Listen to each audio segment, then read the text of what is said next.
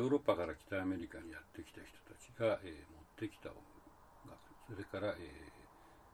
アメリカに着いてからしばらく経ってから、まず作り出した音楽を聴いてもらいました。で,、えーと、では、えー、北アメリカに、え、アフリカから奴隷として、え、黒人の人たちが連れてこられたのはいつかっていう話なんですけどこれも実は分かるようであまり分かってないんですね。あのまあ、よく言われているのは1619年に、えそのバージニア植民地に、えアフリカから黒人がやってきて、まあ、最初は奴隷法っていうのはなかったんで、え奴隷というよりは、まあ、雇われて働いていた。でそれがだんだん奴隷になって、え1600年代の、えおしまいぐらいに、え綿花コットンフラワーですねあの綿を作るためのの需要がすごく多くなったんで、えー、たくさんの人が、えー、アフリカから、えー、アメリカ大陸北アメリカ大陸にやってくるようになったっていうのが、まあ、通説なんですけどもどうもなんかそれは、えー、あんまり正しくないんじゃないかっていう説が、えー、割と最近になって出てきております。まあ、というのは、えーまあ、イギリスの植民地に、えー、黒人たちがアフリカから来たのは1619年かもしれないけどももっと前にスペイン人が連れてきていた証拠があるんだっていう人がいるんですね。であと、まあ、その1619年バージニアの植民地にはもうすでに30何人か、えー、黒人の人が働いていたっていうようなことを言ってる人もいます。でまああんまり詳しいことはわからないんですけども、えー、一つだけ言えるのは実は、えー、アメリカ大陸に直接やってきた、えー、アフリカかあのアフリカ系の、え人たちっていうのはあの南北アメリカ大陸全体から見るとすごく少ないっていうことですね。えーと、この地図を、え見てほしいんですけどこれは何かっていうとですねアフリカから、え南北アメリカ大陸に奴隷として連れてこられた、えアフリカ人たちがどれぐらいの数、えどこに行ったかっていうことを表している地図です。でまあ、これを見ますとですね、アフリカのまあ西海岸からどーっと来るわけですけども、まあ、一番太いのがアンゴラっていう割と南の方なんですけど、まあ、そこに集められて、えー、やってきたっていうことですけども、あとはまあ、えー、西アフリカのいろんなところからこう来て、で、えー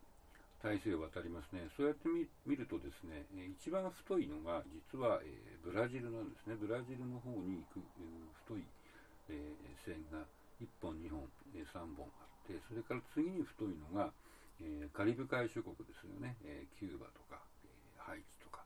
その辺にたくさん行ってることがわかると思います。で、アメリカの北の方ですね、これよく見ると、え細い線がまあ3つぐらいあるよ、えー、ニューオーリンズあたりを見ると、まあ、すごく細い線があって、まあ、4つかなっていう感じですね。で、これ、あの、実は1250万人ぐらい、えー、生きてですよ、えー、亡くなった方が700万人いるっていう話ですけども、まあ、生きてアフリカから、えー、新大陸に着いた、えー、アフリカ人の中で、えー、北アメリカ大陸に直接連れてこられた人は42万人って言われてます。だからすごく少ないんですよ。でただまあこれは、えー、カリブ海の方から、えー、一度いて、その後アメリカ、北アメリカに渡ってきた人たちもかなりいますので、まあ、それだけとは言えないんですけど、ただまあ、あの全体数としては実はそんなに多くないということがわかるかと思います。えー、まあ、それはですね、あの農場の作り方の問題もあるんですね。そのブラジルとかカリブ海諸国の場合はすごく大規模な、えー、主にサトウキビですけども、まあ、農園をバーッと作って、えー、大変な数の人を働かせたと。で、あのバージニアの方は最初は本当細々とやってましたので、まあ、あのそんなに人はいらなかったんですね。でだんだんだんだん必要になってくるわけですけど、まあ、その時期になると今度は、えー、まあ、連れてくる以外に、えー、て言うんでしょう、アメリカ生まれのアフリカ系の人たちもだんだん増えてくるわけですよね。まあ、そういうこともあって、えー、まあ、それほど多くない人たちが、え入ってきたということに言えるかと思います。えっと、それで、うん、どんな音楽をですね、彼らは、え北アメリカの、え、植民地で奴隷として暮らしている時に、え、歌ったり演奏したりあるいは踊り踊ったりしてたかっていうとこれが実はあまりよくわからないんですよ。これなんでかっていうとね、あの、例えば中南米特にカリブ海の場合は、えー、アフリカの音楽と、えー、伝統的なっていうのかな例えばまあおそらくこれは19世紀の初めとか18世紀のおしまいぐらいからキューバだったらキューバで、演奏されていたであろうっていう音楽が、まあ、今でも残ってたりするんですけどその2つを比べて聞くとすごくよく似てるんですよね。あの歌の歌い方旋律、えー、打楽器の使い方みたいなのがそっくりで、まあ、これは明らかにこの西アフリカの音楽がキューバ来たんだろう入ってきたんだろうっていうのがもうあの誰が聴いても分かっちゃうんですけども北アメリカの場合はそういうふうにならないんですよ。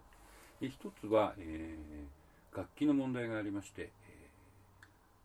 中南米の場合、えー、支配者だったスペイン人たちは、え例えばその打楽器ですね、まあ、今でもラテンでよく使うコンガとかボンゴみたいな、あの木で銅を作ってそこに動物のなめした皮を貼って手で叩くっていう、まあ、そういう楽器を、あのアフリカの人たちが、えー、自分が故郷で演奏した楽器を、えー、思い出して手作りすることを、えー、禁じてはいなかったんですね。え例えばアフリカの、あの楽器っていうのは、えまあ、今でもねジャンベなんていうのはあれはあのアフリカの楽器ですけどもあれは基本的にはコンガとかボンゴと同じ仕組みですよね、えー、木に皮を張り手で叩く。それからあとその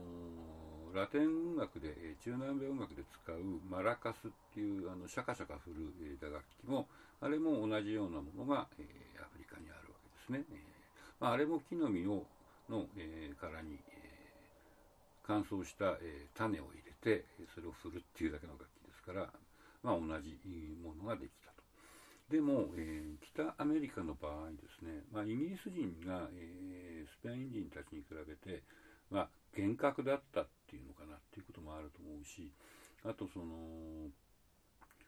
生活様式がですねちょっと違ってたってこともあるみたいです。っていうのは、えー、イギリス植民地の場合は割と少人数の、えー、黒人が、えー、家でそのイギリス人たちと、えー、すぐすぐ近くに暮らしてたっていう、えー、まあ、極端な場合は、えー、同じ家がの中で暮らしてたってこともあったみたいです。でも、え中南米の場合はもっと大規模なプランテーションがほとんどだったんで、え黒人は黒人で、えまとまって、え生活してて、え白人というかスペイン人たちは別のところで、え暮らしてると。で、まあ、例えば夜とか、になって、そのアフリカのことを考えて思い出してアフリカ的な演奏をしてもすれば、え、スペイン人たちには聞こえてこないっていうか、ね、あんまりよくわからなかったっていうこともあるみたいなんですけども、まあ、とにかくアメリカ合衆国の場合、え、アフリカ的要素っていうのが打楽器では残らなかったんですね。で楽器を演奏するっていうことも、えー、非常に厳格に、えー、の規制されてたみたいで多分手拍子とかねそういう自分の体を使ったパーカッション。それと、えー、歌ですよね。声、まあ、それぐらいしかその最初は使えなかったんだと思います。であとそのもうちょっと後になって例えば18世紀後半から19世紀になると今度は西洋の楽器ですね。一番多いのは、えー、バイオリン。バイオリンってあのえー、ポピュラー音楽に使う場合、えー、英語ではフィドルっていうことが多いんですけど、そのフィドルっていうのはまあ似たような原理の、えー、弓で弾く弦楽器アフリカにもありますので、多分まあそれと同じだろうと思って、え演奏ができたんだと思います。でフィドルっていうのが、えアメリカの中での、えアフリカン・アメリカン・ミュージック、黒人音楽の、え代表的な楽器になります。それから、えバンジョー。バンジョーっていうのも、えまあ、あのアフリカ起源の楽器らしいんですけども、まあ、アフリカで使っていた、えー、弦楽器を元にして、えー、作ったものですけどなぜかバンジョーはアメリカでは禁止されなかったんですよね。でバンジョー。それからあとこれは打楽器と言っていいかよくわかんないですけどボーンズっていうのがよく出てくるんですがボーンズっていうのは多分、えー、まあ、動物の大腿骨とかそういうやつだと思うんですけどそれを乾かして、まあ、それを、えー、叩いて音を出すという非常に、まあ、原始的な、え、まあ、そういうものを使った音楽はあったみたいなんですが、まあ、それが今残ってるかっていうとあんまり残ってないんですよね。でまあ、アメリカの場合、アメリカっていうかあの合衆国の場合、その後の音楽の動きがものすごくあのドラスティックだったんで、19世紀のおしまい以降が、まあ、そういう音楽がなかなか残って、今でも、え演奏してる人たちがいないっていうこともあるんでしょうけども、まあ、それで唯一、まあ、こういうんだったんだろう、まあ、あったんだろうなって考えられるのが、その労働してる時のワークソングっていう労働歌ですね、まあ、労働してる時にこう歌う歌っていうのがあったわけです。で、まあ、これも、えー録音されたのは、えー、20世紀のそれもまあ30年代ぐらいだと思うんですけど、まあ、南部の、えー、農園とか、えー、あと刑務所ですね、まあ、そういうところにですねフィールドレコーディングをしに行った人たちがいました、えー、アラン・ロマックスっていう、えー、研究者なんですけども。でその彼が、えー、当時録音機って今だとテープレコーダーとか IC レコーダーですけど当時は多分ディスク式のやつだと思うんですがすごい重たい録音機を担いでいって、まあ、南部の農園に行ってちょっと今あんたたちがあの働く時に歌ってる歌を歌ってくれって歌ってもらったと。で、まあ、そういうのはおそらく、ま、100年ぐらいあまり変わってないだろうという、え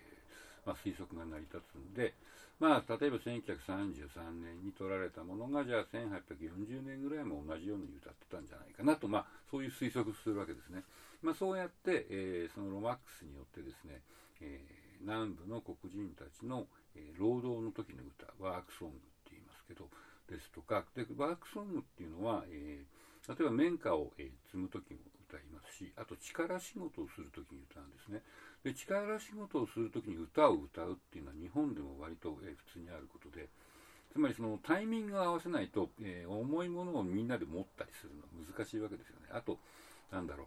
すっごく重たいものをみんなで吊るしてドンと落とすみたいなね、えー、そういう時にそのタイミングがバラバラだとへえらいことになっちゃうんでなんとかよーはって言ってこう、まあ、落としてなんとかよーで持ち上げるみたいな。まあ、そういうためのあのリズムを合わせるためにワークソングっていうのが必要なわけですけども、まあ、そういうのも録音した。であの面白いのは、えー、当時あの1930年代今はどうかわかんない。まあないと思いますけど黒人専門の刑務所っていうのは南部にたくさんあったんですね。でなんかひどい話なんですけどあの労働力が欲しかったわけです。あの例えば道作るとか、えー、鉄道の線路を敷設するとか。トンネル掘るとか。でそういう時に一番安上がりなのは囚人を使うことなんですね。で逆にその囚人を労働力として使いたいから黒人を微罪で捕まえるっていう、まあ、そういうなんかめちゃくちゃなことを、えー、1930年代か40年代ぐらいまでアメリカ南部では、えー、結構普通にあったみたいなんですけども、まあ、そういう状況のもと、えー、刑務所に行ってちょっとあなたたちが、えー鉄道の線路を作る時の鶴橋振るう時に歌歌ってっつって録音してもらったの残ってますでまあそういうのを聞いて、えー、おそらく19世紀ぐらいは、えー、にも同じようなことが、えー、行われていたであろうと推測できるのが、まあ、割と唯一その北米南部における、えー、19世紀前半ぐらいまでの、え、黒人音楽の、え、姿なんですよね。で、えーと、今日ここに、えー、持ってきたのは、えー、それでも夜を明けるっていう、えー、2014年の映画。これ、えー、すごく評判になった映画です。あの1840年ぐらいだと思うんですけども、えーまあ、黒人であの自由黒人っていう奴隷じゃない黒人の人がいきなり奴隷にさせられてえらい目に遭うっていう映画なんですけども、まあ、その中でその南部の、えー、コットンフィールド、えー、綿花畑ですね。そこでみんなであの働く時の歌っていうのが再現されてるんでちょっとそれを見て聞いてもらおうかと思います。